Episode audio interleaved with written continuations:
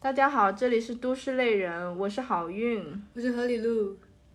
呃，今天呢，不知不觉距离我裸辞呢，已经过去了快要三十天了。就一个月呗，对，你知道吗？其实一个月的时候是对皮肤最好的时候。哦，对，现在就觉得非常的快乐，躺在家里什么都不用做。你的快乐还可以持续很久的。呃，我觉得应该会永久的持续下去吧，因为其实除了我之外呢，我身边其实也呃这段时间不少的朋友也加入了这个裸辞行列。然后今天呢，就我们特别邀请到了一位我跟何里路一位共同的朋友小范，然后他呢其实也裸辞了快两个月了。然后我们就想说这一期节目跟大家一起来聊一聊裸辞之后的快乐。让我们有请小范。Hello，大家好，我是小范。我要更正一下，我不是裸辞两个月，我是四个月。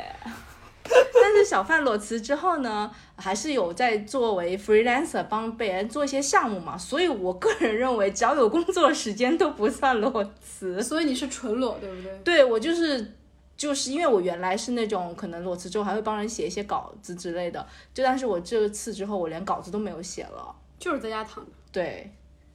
呃，就是好运的裸辞的那个是那个情景，我是见证的。但是小范这边裸辞的情况，我可能没有那么清楚，所以想请小范先介绍一下自己这个裸辞的这么样一个前后的大背景。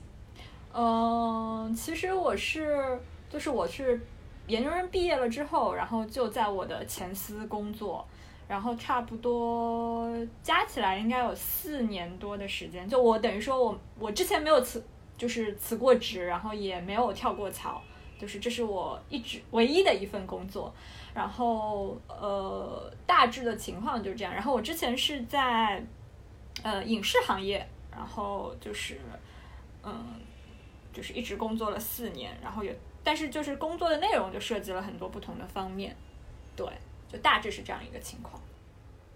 如果说你要想要换工作的话，其实通过前辈的引荐啊，也肯定是能找到别的的工作的。但是你看，小范最后还是选择了以裸辞的方式，我不知道你当时是是是怎么考虑的。呃，因为首先有一个前前景就是你呃，因为你们俩跟我都认识，就差不多也有四年或者超过四年，就是我其实是很早以前就有在嚷嚷说要辞职啊之类的。但是就其实一直没有付诸实践过，呃，然后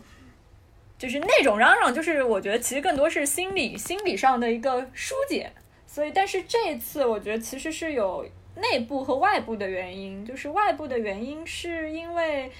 就是我原来任职的公司它产生了一个比较大的变动。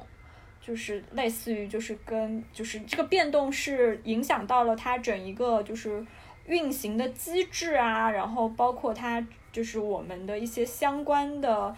比如说像调休啊什么都是有影响的。当然也不只是调休，然后主要是它内部的文化也有一些差异，所以我觉得我可能就适应的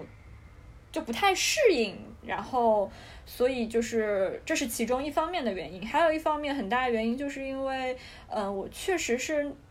之前那段时间心理状态不太好，然后就觉得哦，好像那差不多是时候应该要稍微休息一下，然后调整一下自己的心理状态，因为我那一段时间基本上就是就比较排斥说，就是想到要去公司这件事情，我就觉得很。很不开心，但是那种排斥，不是说我排斥工作这个事情，就是那种排斥是跟你要工作不是同一个类型，而是就是我可能就是心理状态上是说，我就不想去面对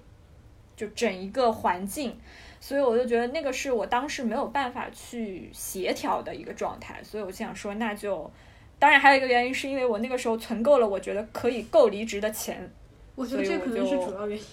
果然还是有对对对钱啊！，我觉得经济基础还是蛮重要的。就是我可能过去四年，就是之所以之前都是嚷嚷，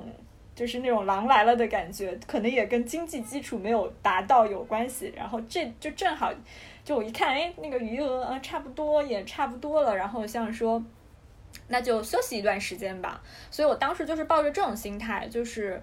我就是想让自己休息一段时间，而不是说我只是想要跳槽。对，因为其实我之前任职的公司虽然它有变动什么的，但是我觉得就哪怕到了现在，我对它还是很有感情的。所以就是不仅仅是说说我想要跳槽，我觉得这个是是我当时辞职的目的？所以是我更多的是想一个休息。所以说我只能选择裸辞，因为很少有情况说是我可以先找一份工作，然后我跟对方说哦不好意思，我想休息一段时间，我能不能过两个月再来上班？这个基本上不太可能嘛。所以我当时的情况就是只能选择裸辞，这样子，就跟自己的关系比较大。那好运，你当时想要裸辞的心态也是跟小潘这种差不多吗？就是已经不想出现在那个场合了。对，说白了就是上班如上坟。但其实撇开这种比较粗暴的原因，因为包括我们之前的节目也有提过，我其实不像小范他。呃，在一个公司长久的待了很长的时间，然后一毕业就在那边一直工作嘛，然后他没有离职或者跳槽过。我是跳槽离职了很多家公司，已经有过三四家公司的这个工作经历了。然后呢，我就觉得我已经到了一个不想再打工的阶段了。但是你又知道的，像小范也说了，之所以能裸辞，是因为有经济基础。但是我们不打工，那钱从何来？所以，我这是我到现在还在思索的一个问题。但我一直有一个，就是也有一个理念，就是说，比如说我们现在在走一个打工的路，就是它是一个 A 这条路，但是其实我并不想走这条路，我走的很辛苦，但我就还是一直在走，因为我就只有这条路可以走嘛。嗯，我不想走，但我还是在走它，因为我只有这条路可以走。但是如果我不走这条路了，只只要我不走下去，我相信我一旦不走 A 了，它一定会出现一条 B，让我慢慢的走到 B 下去。但是如果我一直走着 A，它就不会出现 B。你每天真的歪理很多。这就是我个人一条理论，就是说，如果你一直走着 A，你并不想走它，但是你就只能走 A 了。但是如果你不走 A 了，它就会出现 B。因为你把 A 已经排除掉了嘛，你必须得生成一个 B。对，它会逼逼你出现 B，但是你如果一直走 A，你就永远只能走 A。大部分的时候打工这条路会比较平稳，也也看有没有风险承担低。对我其实是认同的，虽然我没有说我要去，就是因为我觉得我可能没有办法做到不打工这件事情，因为我的性格可能更适合去，就是打工。我我只能先这么说，这个打工是打引号。我当然希望自己的工越打越高，但是我觉得这个 A 和 B，我觉得确实是因为我其实是觉得，就是工作四年之后，你会在一个舒适区。就所有的事情对你来说，公司啊、公司的领导、公司的同事和你处理的事情，其实都是你非常善于、就是很熟悉的。但是肯定是会出现问题的。如果这个问题出现了，但是你你不去打破它，那它就你就不会有新的机会。所以其实这也是一个 A 和 B 的，只是我没有想说我要脱离打工这个。对，我们就是暂时休息一下。但是好运已经要奔向 B、C、D 是的，是的，是的，是的。没有，但是我现在 掌仍然思索不出答案呢。我记得我那个时候，其实因为我也裸辞过。我在第二份工作的时候，但因为我我第一份工作不是工作两年嘛，第二份工作差不多工作了几个月之后，觉得实在不行了，就也是跟小范那种差不多，可能状态不太好。然后那个时候，就因为疫情比较严重。就就很想休息，但是我当时的想法可能比较幼稚，我的想法就是觉得我我是觉得人生是需要尝试一段裸辞时光的，这想法是不是很幼稚？就是比较年轻，就当时真的真的这么想，因为我想知道我在，因为其实我对我自己的判断是，裸辞过某段时间之后，我觉得我是会焦虑的，我就其实这这也有跟你跟你刚才说话有点像，就是自己能不能绝地求生。或者是说走出另外一条路，对对，就是思维开开阔一些。反正我是差不多在裸辞一个月之后就开始焦虑了，因为我发现我我喜欢干活，就这点可能跟小曼说的就是那种不能完全不打工。反正我我其实也是习惯打工生活的，我我不可以每天都都闲着。所以我不知道你们二位是是裸辞之一个月或两个月左右这个状态会不会有什么变化？嗯，我先说嘛，其实。其实就像那个郝云刚刚说的，因为我刚离职的第一个月和两个月不到吧，就一个半月左右，我手上其实是有一个兼职的工作的，而且是跟之前是有一定延续的。然后，但是那个工作实际上每天可能占据我大概两三个小时，而且我是可以自己去把控这个时间的。比如说，我可能今天有一些事情，或者我今天心情很不好，我不想干，那我可以把这两三个小时挪到明天。就是我对这个还是可以很好的分配的，不是说完全无法自控。所以在那段时间，就等于说，我觉得就是人如果是真的可以以这样子的状态来工作，那我觉得没有人会厌恶工作，因为其实你。就是又有产出，但是呢，你又可以去做自己想做的事情，就是有一个非常好的平衡。我觉得就是，所以我前第一、第二个月就基本上是这样子的一个状态，就是我觉得算是一个过渡。然后等到后面两个月，我就是彻底就是几乎没有什么大的工作，只是要处理一些之前前面留下来的一些比较零碎的工作。所以就是我后面几个月是完全就放开了躺平和做一些自己想要做的事情。嗯，其实我还蛮同意刚刚何李璐和小范你们说的，就是其实都还是。其实人都还是需要去不断的工作的。我们所谓的说裸辞在家躺平，并不是说真的不做任何事情。像我我个人的话，现现在这个阶段，我比较反感和反对打工的话，是因为我觉得打工已经没有出路了。但是我觉得人就是不论任何时候，你可以不打工，但是你不能停止创造，你不能停止输出。对你必须要有产出，就是你有了产出，你才有了证明你自己个人价值的这个，这个叫什么？个人价值的地方所在。你好热血哦！因为我现在不用上班，播客就是我唯一产出的一个小小渠道。开开始付费，但是我就要靠播客去变现，是一条漫长的道路。你不要把我们做播客的真实想法暴露出来，我不要说真话。所以，所以，所以，我就是还现在还在思索，就是到底有没有什么办法是可以通过自己的那个能力去产出带有自我价值的、证明自己价值的一些东西，而不是一直在呃那种大厂里面做一个纺织工人，去帮别人去生产牙刷这样子。嗯，我很赞同你这个观点，但是我觉得对于我这种可能过了一个月就开始焦虑的人。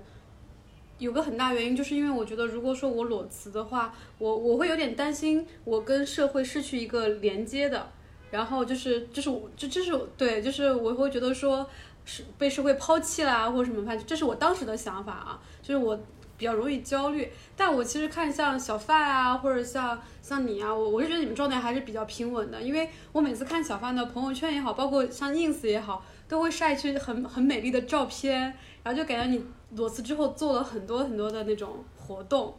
不知道能不能给我们介绍一下你裸辞之后都干了些什么？我我觉得就是就是其实还是刚刚我们说的，就是我觉得你是可以没有工作，但是我觉得还是要就是找一些事情做，就这个事情的产出，它不一定说我嗯是回报的东西是我的钱，或者是跟什么职业相关的一些东西。就是你可以去找一些别的你觉得有趣的事情来做，就以前你工作的时候没有机会干的。嗯，我我觉得我我我这段时间就是，我就我刚刚还特地列了一下，因为我担心我自己记不起来，因为我干了很多乱七八糟的事情。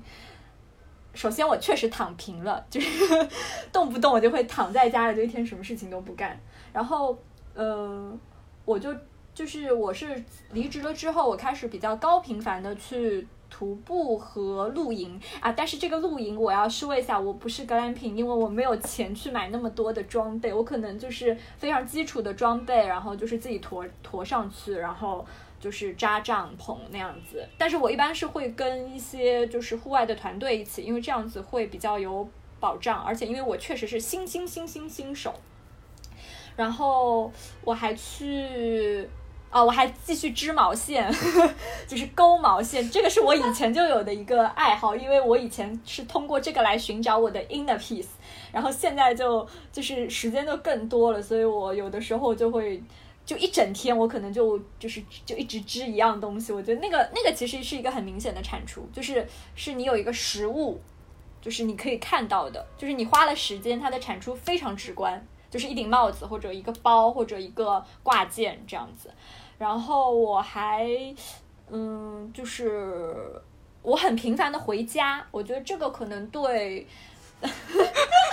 都市丽人要哭了，我就很频繁的回家。我我没有一直待在家里，但是我可能就是我的频率，可能现在甚至有一个月回家一趟这么这样子。但有一些是因为正好，比如说我要有一些事情要去上海，或者我有一些事情要去别的地方，然后呃离家比较近，我可能就会顺便回一趟家。因为我觉得其实你在工作的状态下的时候是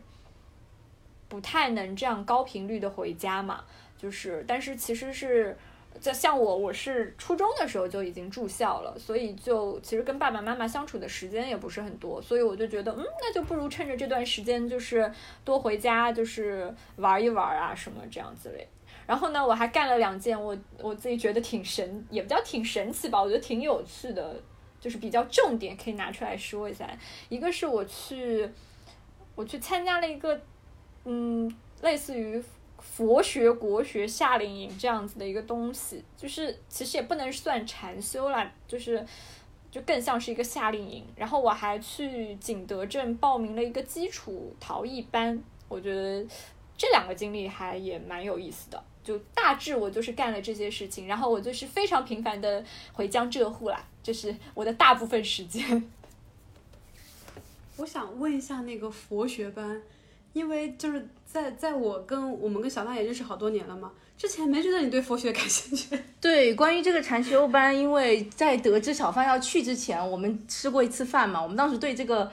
很好奇，对这次旅程就特别好奇，因为我们得知小范去之前他是要。呃，一去之后要维持一周嘛，我记得好像是，而且据说去的里面是不能带手机，嗯，然后要根据那那边的这个作息表来，然后可能要吃素食，是不是要什么打坐或者是类似相关的那种？日出而起，日落而息，实际上还是有一些偏差的。首先，它可以带手机，而且后来我发现其实。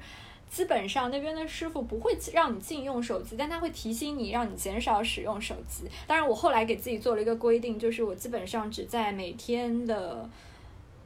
就是早早上的时候我可能会看一下信息，然后中午午休的时候我可能会就是瞟一眼，如果没有重要的信息，我基本上就不会回复或者什么。然后晚上睡觉前我会呃看一下。所以我就会尽可能降低自己使用手机的频率。然后这个禅修营呢，就是之前就是就是你不是大家经常会说成灵修嘛？然后我特地最最近不是又有相关的新闻，然后我就想说这个两个我觉得还是不太一样。虽然我对两者的了解都不是特别深入，但是其实是我参加那个活动，它其实不完全是禅修，我觉得它更像是一个就是佛学国学的体验班，因为它其实是浙江佛学院办的。就是它是一个教育机构，其实算，然后在宁波，然后呢，成人对他，他他是一个，就是他们有本科生和研究生，我们是在一个佛学学校里面，对，嗯，这个还蛮神奇的，就是然后我我后我是去了，我才知道哦，原来他们有一个自己的教育体系的，就是跟我们的就是全日制外面的。就是普通高校是不一样，不太一样。对他们有一个自己的招生啊什么这个题，那这个就另说了。我觉得可以先不提。但是，呃，就是你们说的作息什么是确实，因为我我为什么会去呢？是因为我其实有大学的同学之前去过，因为他这个国学营已经很多年了，可能有十三届了吧，哎，十几届，然后。就是它其实是它不完全算是禅修，因为它其实更多的是一个比较综合的，像一个体验式的课程，就是让你了解，就是呃佛学，然后包括佛教，包括比如说嗯师傅们的寺庙里的生活状态是什么样子的。我觉得它其实更像是一个破除一些你对比如说佛学啊，然后寺庙生活的一些迷思。我觉得可。我就更像这样子，然后顺便让你可能产生一些思考，因为确实你就每天五点可能五点半对就要起床，然后就要跟师傅们一起做早课，然后就是中午过堂，然后吃素就是之类的，然后就是跟着他们的作息走，但它中间其实就穿插了很多就是那种科普性质的课程，就也不能说是科普，比如说他会跟你讲，比如说六祖坛经它是怎么样的一个东西，然后可能也会有一些茶道花道的课程，就是让你就是身心的一个体验，然后包括也确实会有，比如说抄经啊，然后像嗯。就是打坐啊，然后比如说我们我们早晨也会锻炼，就是练那个八段锦这样子，然后也有也会有一些师傅来跟我们分享他们的经历，然后我们也会比如说去行脚，其实就是另外一个概念的徒步。对，就其实他的他在那边的生活还是蛮蛮丰富的，但是因为它整一个就是佛学，它的。就是佛学院是建建建在山里，就是山腰山下吧，然后环境就特别好，就是你是可以感受到你的身身心受到一定程度的启迪。但是呢，就是我当时去的时候，我就想说，哦，那我要脱离城市，然后嗯，得到一个心灵的升华。但我发现这个事情其实根本不可能通过七天的这样子的生活实现，对。然后现现有一些禅修，就是我后来去了解了一下，他们确实是就是真正的禅修，它可能是你去寺庙里面，然后他会就是让你禁语，就是尽量不要说话，然后确实是不能带手机，就是可能要求会很高，然后他们会就是打坐啊什么的，但那个可能对于目前的我来说，嗯，不是那么，我可能还不敢去尝试吧，因为我觉得我就是个话痨嘛。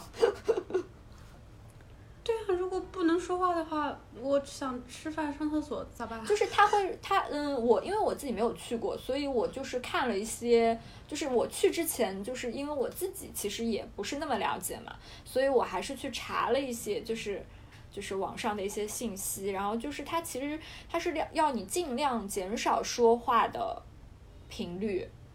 就是。就是，而不是说完全，应该不是完全不能说，但是你知道，其实就是，比如说我们在过堂吃饭的时候，就照理来说，应该确实是不能说话的。比如说你要这个菜，要那个菜，然后要少一点或者不要，就是师傅都会教你手势的。我还蛮好奇的，就是你去参加了这个，呃，类似于佛学的这个呃培训，它这个。人大概是有多少？就是你们的年龄分层和男女比例大概是什么样的？呃，我他其实是有要求的，因为他是要求十八岁到三十五岁之间，就是你可以报名。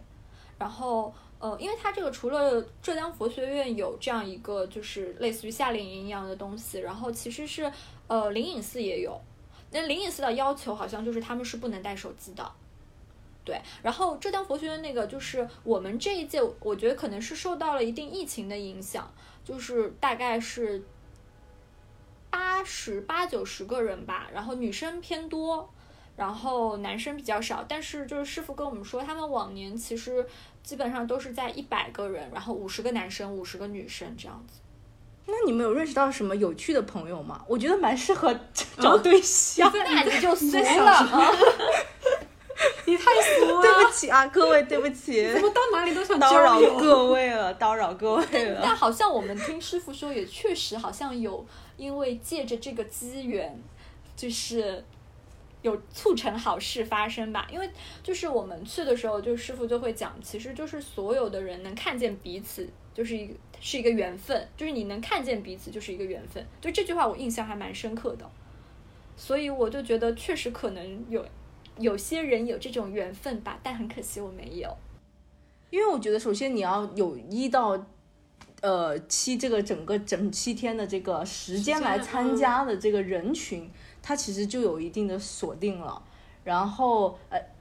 就有暑假大学生吗？呀，或者就是离职的人，对他们其实就是我听师傅说，他们以前的主要群体是大学生居多。大学生他们是。现在喜欢佛学的年轻人吗？对佛学那么早就感兴趣了吗？还是说，对？但我们这一届其实并不是，就是并不是大学生居多，就是嗯，可能就是有一些有有暑假的一些群体，或者就是也是比如说刚辞职的群体。我觉得其实因为它是一个，我觉得它是一个嗯，就是。更多的我觉得它就是一个科，也不叫科普，我觉得它是一个体验性质的一个东西。就比如说我，我其实是我不信佛，就我我我没有这个信仰，就是我现在我也不信，我没有皈依啊之类的。我只是比如说我就是，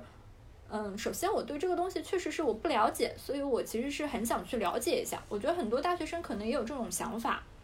就是我不了解，我想去了解一下这个东西，它具体到底是什么样子的。然后呢，包括可能他，我觉得可能大家或多或少有一些困惑，然后可能想要找一些途径去解决。那你不得不说，很有可能宗教信仰可以帮你解决一些问题。就是不管我信或者是不信，那可能你跟师傅聊一聊，或者你跟你的同学同修聊一聊，可能会有一些新的感悟。哪怕你自己可能打坐的时候，你关照自我，可能你也就三十分钟，就是嗯，就是你可能会有一些新的启发。反正我当时报的是这样的目的，我觉得大学生可能也是吧，或者就是大学生，反正暑假也没事儿干，就去尝试一些新的东西，不好吗？我觉得可能就是这种我。觉得听小范讲下来，其实就还是一个就是一周的时长，然后让大家可以有机会去放松心灵啊，或者认识新的朋友的一个这样的一个旅程吧。对，然后就是了解，就比如说传统的一些文化啊，然后比如说佛学的一些佛教相关的一些东西。对，而且我听小范说过，就是他是包吃包住的嘛。哇，对好吸引人。对还而且免费、对，而且这个是哦周周期性招募的，就之后如果比如说小范觉得这次还不错，可能之后还想再参加的话，其实也可以再报名这样子的。哦，不行，他们是他们是就是反正浙江佛学院，它这个是每年应该基本都是每年暑假的时候会招募，就他们一年应该只有一期，就是这样子的，那个。然后如果你就是你去过了，基本上理论上第二期你是不能再去的，但是你可以去做义工。就是你就服务然后也是包吃包住的。你只 care 包吃包住，嗯对，但是你要劳动，你要劳动，就是可能比如说你需要组织活动啊，然后需要就是中午过堂，晚上要食的时候就是，嗯、打饭啊什么，然后会要清扫啊之类的。明白。我觉得反正这听下来是很充实的了。对，就包吃包住，不用钱哦。好呀，那除了这个之外，因为小范你刚刚说到，在那个裸辞期间，你还去了景德镇学陶瓷，也是特别酷的一个经历。你跑了好多地方。欢迎跟我们分享一下。我我我查了一下，我可能就是在北京也就，我觉得满打满算可能也就一个多月，可能是就是瘫在北京，大多数时间都要么啊，当然也可能瘫在家里。呃，我觉得那个学陶瓷这个，因为其实这个我其实就之前我就还，也不叫之前，我刚离职可能五六月份，六月份左右，我其实那个时候我知道，就是景德镇它有一个，呃，就是。乐天，乐天他们是就是呃去过景德镇的同学应该都知道，就是他们有一个乐天市集就很有名，就是他会挑选一些很很不错的艺术家的作品啊什么，然后在集市摆摊那样子。然后我是先知道了这个市集，然后后来呢，我就看到了他们公众号，发现他们其实是有一些教育类的课程的。但是，嗯、我当时因为我没有没有接触过嘛，所以我其实是嗯想要上他的基础的那个课。但是呢，六月份，反正我那时候看就是每个月都是爆满的，但是呢，我又不知道我自己到底能空几个月，所以我就嗯六月份那期就没有参加，七月份当时也是爆满的，我记得。呃，然后就是后来很巧哎，就我觉得这个也是机缘巧合，就是正好八月可能因为各种原因，就是呃，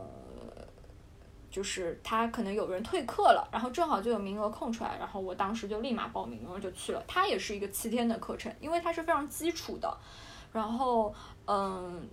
就是等于说就是什么，就跟其实跟那个国学营就有点像，它就是是很多事情很多会让你就是是尝试性的一个课程，就它会把陶瓷陶艺相关的一些技法就分成几门课，然后就让你去尝试，然后比如说嗯、手呃手捏啊，然后拉坯啊，然后呃泥板成型啊，然后呃还有注浆啊，就是。就是你所有的东西都可以去尝试一下，就很适合我们这种没有接触过的，然后又有点兴趣的人，就是这样你。你你可能呃从中你觉得哎哪个特别好玩，因为你那个上课的时间可能只有。嗯，半个小时啊，半天，但是就是它那个空间是一直开放给所有的学员的，所以就是你是可以下课之后自己练习的。比如说你很感兴趣拉坯，你是可以用他们空间里的拉坯机，他们有个教育中心的大空间，你可以用教育中心的大空间的拉坯机就自己练习。它空间一直开到晚上十点，嗯，所以就是，然后如果你发现自己有特别感兴趣的课程，它其实是每，比如说像手捏拉坯、什么泥板之类，它是有专门的另外的。系统性的课，像拉坯好像就是二十一天的课，然后手捏可能也是两周还三周的课，就是就有那种专门培训的课。然后就我们当时有一起上课的同学，就也有在想说，要不要到时候抽时间再去系统的学另外另外一个东西。对，然后因为你在景德镇住的时间久嘛，哦，他那个他那个就是教育中心在的地方也特别好，是在雕塑厂，就是他们老的一个就是。就生产陶瓷器具的一个地区，就中一一，它其实是一条街，但是街两边就有很多那种作坊啊，然后包括有，就是类似于公共窑啊之类的，就是你各种跟陶瓷相关的，比如说材料也好，然后比如说你要的，比如说你需要做模型啊，或者你需要干嘛喷釉啊之类的，你都可以在那个空就周围找到。所以我觉得，如果是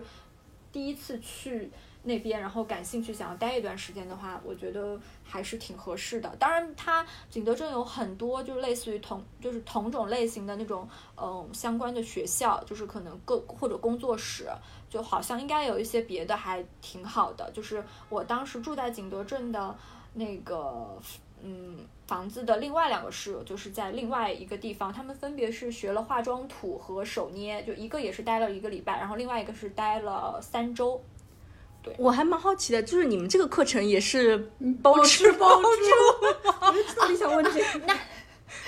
那没有，就是你要，嗯，你不仅要自理住宿和餐饮，你还要交学费。但是这个学费是 呃包在吃住里，还是说你们可以，比如说你是去那边住在民宿那边，然后你去每天上课，还是说是住在那个教育基地那边的？嗯，它是就是学费，它就只是单纯的学费，然后你要自理，就是住宿，自己要自己找住的地方，然后你要解解决吃的。然后它其实住宿的话，因为就是嗯，乐天它就已经非常成熟嘛，然后它其实是有一些国际，就它它是有艺术家可以去那边驻场的，就所谓的驻场就是可以用他们的场地，然后嗯。就是等于说，或者就在他们那边做一些创作。他有一个，他可能因为疫情的关系，就是没有很多国外的艺术家进来，所以他就把，嗯，就是原本的给国外艺术家的那个公寓，就是你可以去租，就是如果你是学员的话，然后也很便宜的，就一百多块钱一个晚上吧。然后就他也，然后比如说像我是住在了他们合作的一个外面的，类似于像 M B B 一样的一个。老呃老师的家里面，然后他也是，嗯，一个房间也是一百多块钱，然后可跟另外两个女孩共用，就等于说一个 flat 我们三个人共用。那这个课程七天是要多少？吃饭也要自己多少钱的？你真的好好纸片 这种，毕竟现在裸辞硬性条件。我我那个课程是两千五百块钱，然后他会就是就是等于说你可以在。教就除了上课，然后你可以用那边的嗯设备来练习，然后它还就是包括就是速烧啊，然后包括一次高温窑的烧制，就是你可以烧一堆作品，就是回家，然后对，然后那边的老师我觉得也特别好，对，然后嗯其他一些专门类的课程也其实价格也都差不多，我看一下它基本上的价格都是在两千五到三千二左右。没有非常贵，因为后面除了这个课，其他的都是两周或者三周的课。我想问一下小范，因为小范之前也还就是织毛衣啊什么的那些手工，他很适合做艺术家、手作人，对对对，手工艺人创造者。然后因为我我我也没玩过陶瓷，怎么样？你觉得陶瓷是一个好的去寻找 inner peace 的一种方式吗？好玩吗？你觉得？是不是像那个人鬼情未了，那 里面那样子搓油，好浪漫哦！哎，我我我是去了之后，去了之后，我才发现，就是我我之前可能也是在那种就是那种，比如说景点或者比如说那种就是杭州或者什么哪里，就是那种就去玩一玩什么那样子拉坯。然后你去了之后，你会发现拉坯其实是一个非常技巧性的活，就是。呃，就像我们自己试的和老师告诉我们，就是你光找重心，就你练习拉，就是嗯抱和压两个手势，然后找到那块土的重心，很多时候可能就要学一到两天，没有看上去那么轻松。就是它其实是一个真的是要反复练习的，但是它确实是一个，我觉得是一个非常好的寻找，嗯。inner peace 的 一个途径，我觉得它在一定程度上跟你去，嗯，打坐冥想有有有一定的相通性。就是一个是，就是你可能反观自我，就是你把自己的所有的心思都放在就就自己的内心。然后他的话，就是你可能把自己的所有的注意力全都放在自己的手上和手上的这块泥上面。就我觉得我为什么会有这个感受呢？是因为你知道景德镇我在的那一周就。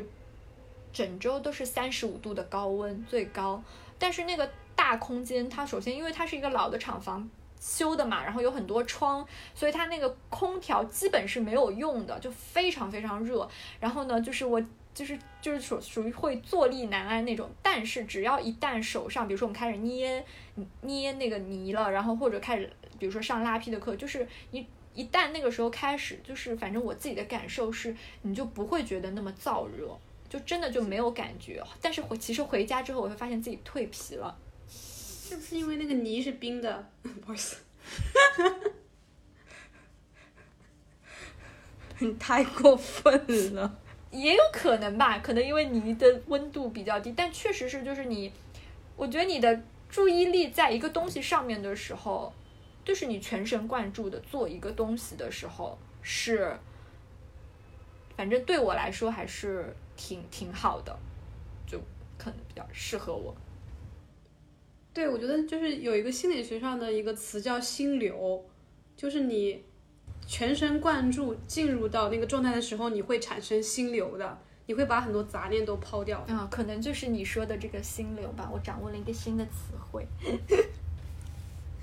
我觉得听小范说下来，真的他的。裸辞这几个月真的过得特别充实，对我觉得很充实，很高质量。但是这个去呃做这个禅修，然后还有去景德镇学陶瓷，然后徒步，然后露营，还有织毛线，织毛线，这这真的特别充实。之前还做了一些项目。其实这些选择，我觉得也是可以供给一些现在正想要辞职的人。不担心自己太空虚的人，我觉得我当时就应该咨询一下小范裸辞之后应该干什么，因为我当时裸辞的时候三个月在家都做饭，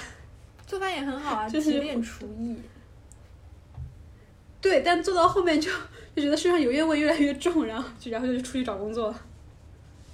对，然后我觉得其实除了像小范这些之外，我个人的一些建议啊，以及包括我看到一些其他身边的朋友，其实我觉得裸辞之后还可以做，比如说像去考驾照这种，就是可能是的，就是你在工作的时候没办法做的一些事情，需要一些精力去做的事情，你可以在呃，比如说你裸辞之后，快速去完成一些这种。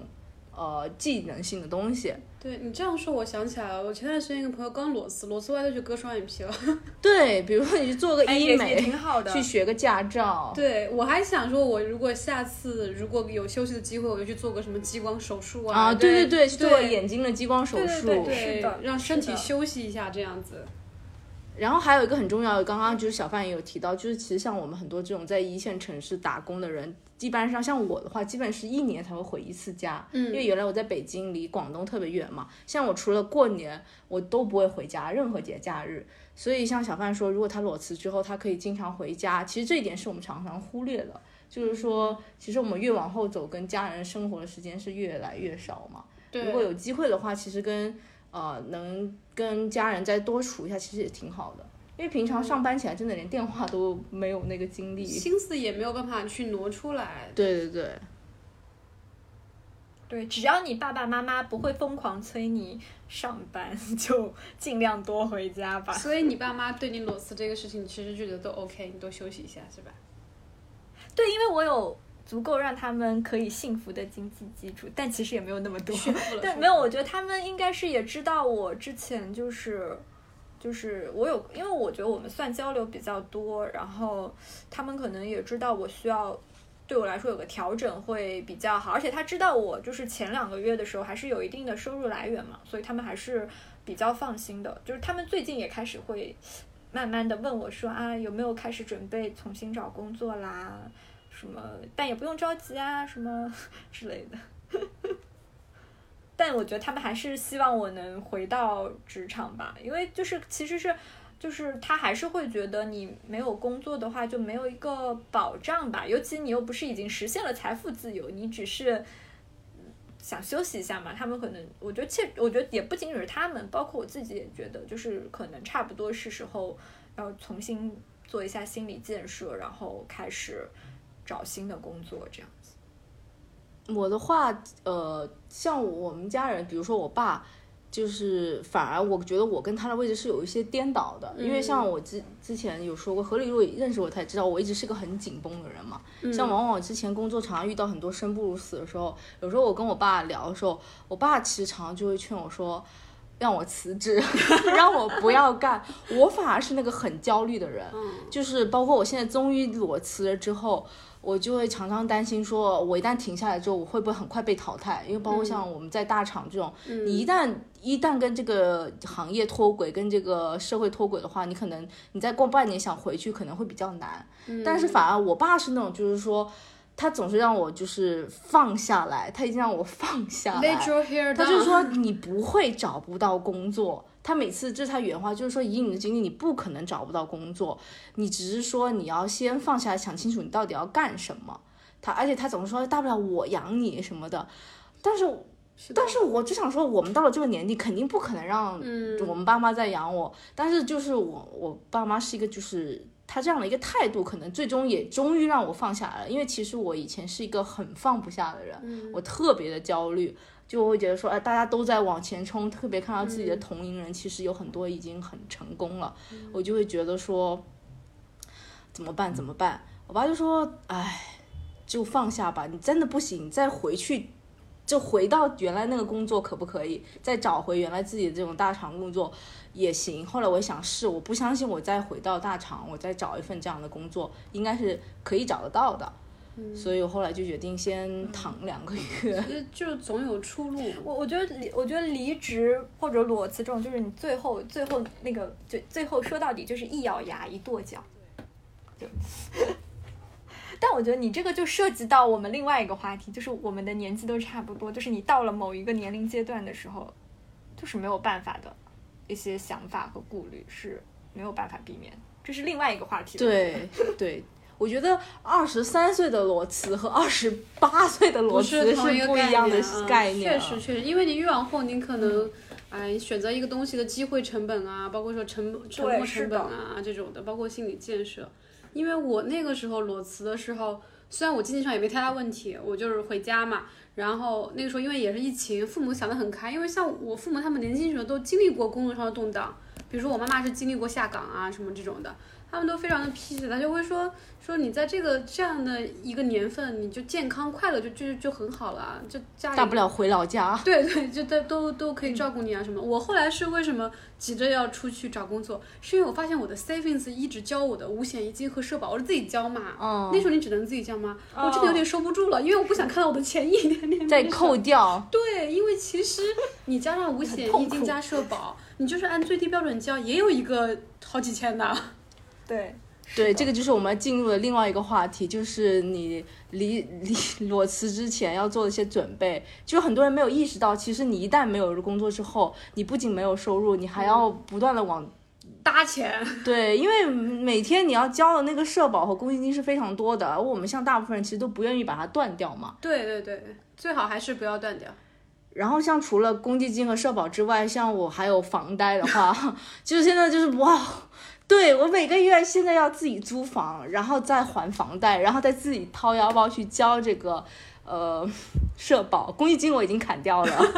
但是也是三笔很大的出入。然后我原来还有在支付宝上定期搞一个什么工资攒钱，嗯就是它会固定从我每个月到账的那个工资卡里扣掉三千块。嗯，当我突然惊醒，我以后每个月不会有工资的时候，它还扣，那我就会死。生命好像失落了一大。所以我这个月上周的时候把它给停掉了。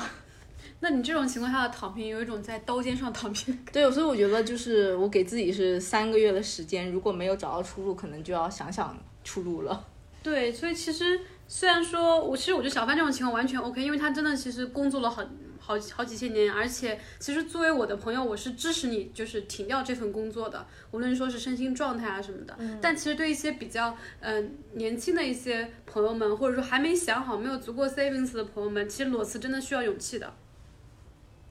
对，而且其实很冒险，而且就是我觉得就会出现刚刚你说的那种，就是一旦你没有完全没有收入，就是有有一些状态，比如说我另外一个朋友，他是他也是裸辞，但是他其实一直就是有，他是一个呃，就比如说他他是一个他有他的小红书账号。就是可以带帮他带来一些盈利的，然后他也一直在帮别人写稿子啊什么之类的，所以他还是有一个收入。所以他跟我讲，他就准备一整年，但是他其实如果一直有收入的话，他其实更像一个 freelance 嘛，所以他其实是不用担心的。但是比如说，如果你是真的完全没有收入来源，那我觉得你就要保证自己是有一个比较充足的一个存款和积蓄来保障，比如说你准备，嗯。我觉得其实是按三个月来准备是最好的，不然就会出现刚刚你说的，就是你看着自己账户里的钱越来越少、越来越少、越来越少的时候，你就会开始焦虑。然后你一旦开始焦虑，实际上你就并不是你裸辞，大多数人裸辞可能就是说想要呃放松一下，或者说我就是就是类类似于类似于那个。那个谁说的那个什么 fuck you money 之类的，就是你有一笔钱让你说啊我不干了，就是这样子。但是你就是如果没有做好这个经济基础的准备的话，你就很容易陷入焦虑，然后你就是一个恶性的一个东西。就是我觉得那个东西是非常不好的，不管不管是你的心理状态也好，还是对于你找下一份工作也好，都是不好的。这样你就会反观说，哦，那我如果辞是一个错误的决定。我觉得这样子的一个循环其实是非常恶性的，是很不好的。所以就尽量不要，如果你觉得自己没有做好这个准备，就还是我并不是，我并不鼓吹大家裸辞。嗯，对我非常同意小范的，因为像我经济上的压力，我们现在也逐渐开始体会到嘛。然后除了这个实际上的经济压力外，我觉得裸辞还要面临的一个是你自自己心理上的一个准备，就是其实、这其实就是对同样想要作为 freelancer 的朋友们一个建议，就是你在家待着，你不去做这个朝朝九晚五的这个打工族的话，其实对你个人的这个自律是有非常高的一个要求的。对，嗯其实很多人一开始会觉得说我是可以有很多这样的啊安排，噔噔噔噔噔，对一二三四五，结果发现都不想做。全躺下了。尤其是这个作息，最可明显就是这个作息和这个生物钟，因为你想，你明天不用早起，对，然后你就可能开始颠三倒四，可能你五点钟才躺下，然后人家五点钟都起来禅修很。对，然后你可能通宵的看电视剧，这些说的可能都是我过去一周的日子。因为比如说我当时就是那个裸辞之后，我是想着说我可能要写些东西的，然后我因为我之前一直帮人写稿子嘛，然后我最近就开始又写东西，但是呢，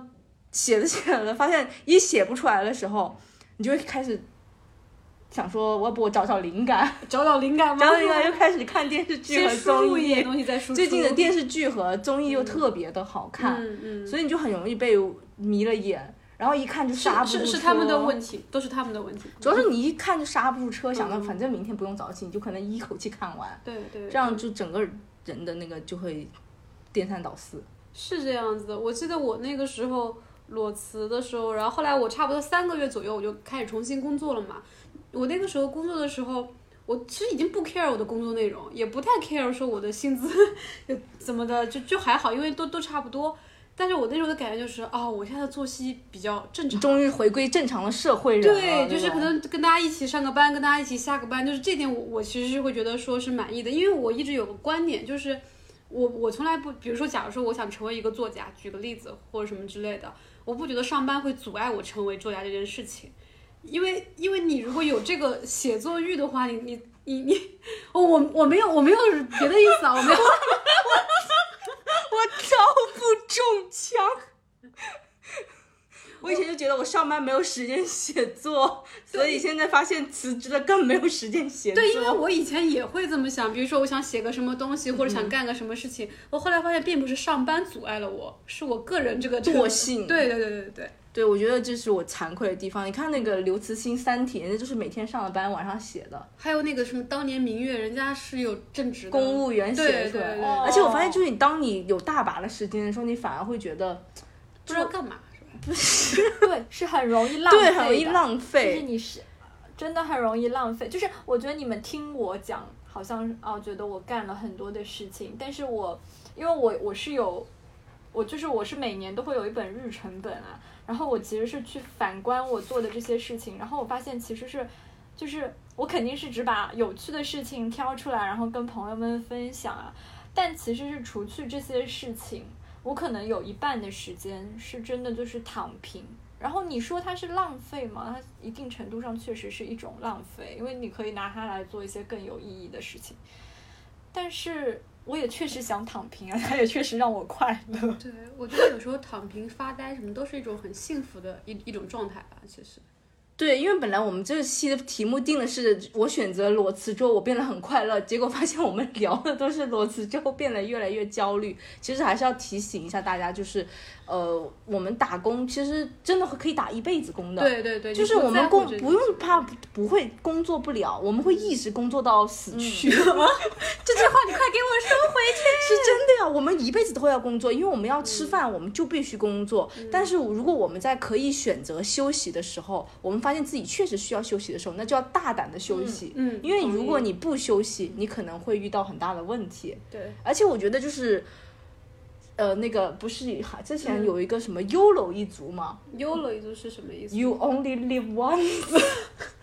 享乐当下，好不好？就是你工作，你永远都在工作的。你现在能玩，你能休息，你就休息一下吧。是的，是的，因为我那个时候裸辞的时候，我记得那三个月，我妈跟我说过最多的一句话就是你对自己好一点。嗯，我后来才意识到，就是像我们这种，只要一一段时间不工作，就开始在想，哎呀，是不是嗯找不到工作了呀？是不是我在社会上没有竞争力？我觉得是一种自我折磨，就是对自己太不好啊。我觉得是这样子啊。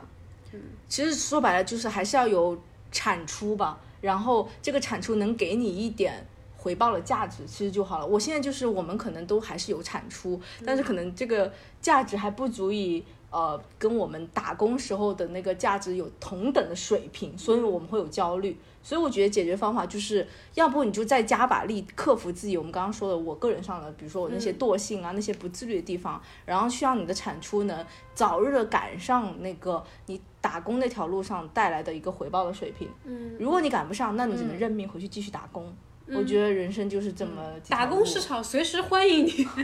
说的好像我明天投职 就能有 offer。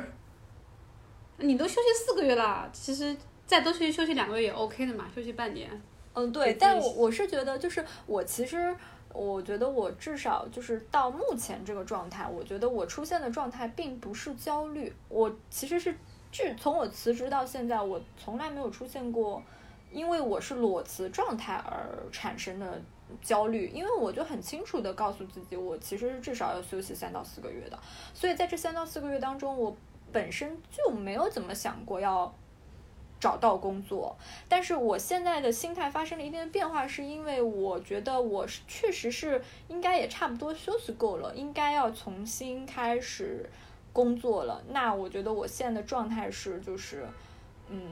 就是是一个心理状态上的变化，所所以一个半月之后你们来找我，肯定会跟你们说啊，不好意思，我现在有点焦虑，因为我还没有找到工作，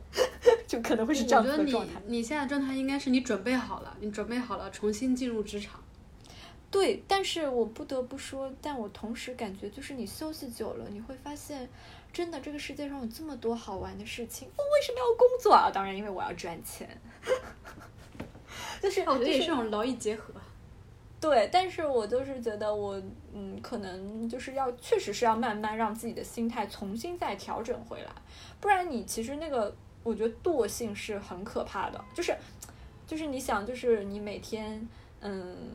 就是不用上班。然后我当然我觉得我也没有那么自律，因为我有一些朋友，他们非常自律的，就是会去做瑜伽啊什么的，就每天早晨就很早就去做瑜伽，然后什么的。我觉得那样子，如果你是一个自律的人，那裸辞你可能会收获更多。但是如果你没有那么自律，然后就是放平心态就好了，对，就反正总归是快乐的。然后调整好了就准备好工作吧。反正我觉得社畜啊，还是可以体会一下有一段裸辞时光的，但千万要做好准备，做好经济准备，也做好心理心理准准备。对，非常同意，就是永远记住这句话，不要怕你没有工作，你会一直工作到你老去。所以裸辞就是给自己的悠长假期。好，那今天非常谢谢小范来跟我们分享我们裸辞的一些心得，建议啊，然后也期待可能三个月后，我们再一次跟小范吃饭的时候，看看我跟小范到底我们谁先 放弃了这条路哦。可能三个月之后你们俩都联系不上。那今天的节目就到这里了，谢谢大家的收听。然后，如果大家对裸辞还有什么建议和想法的话，也欢迎大家跟我们多多分享。拜拜。拜拜。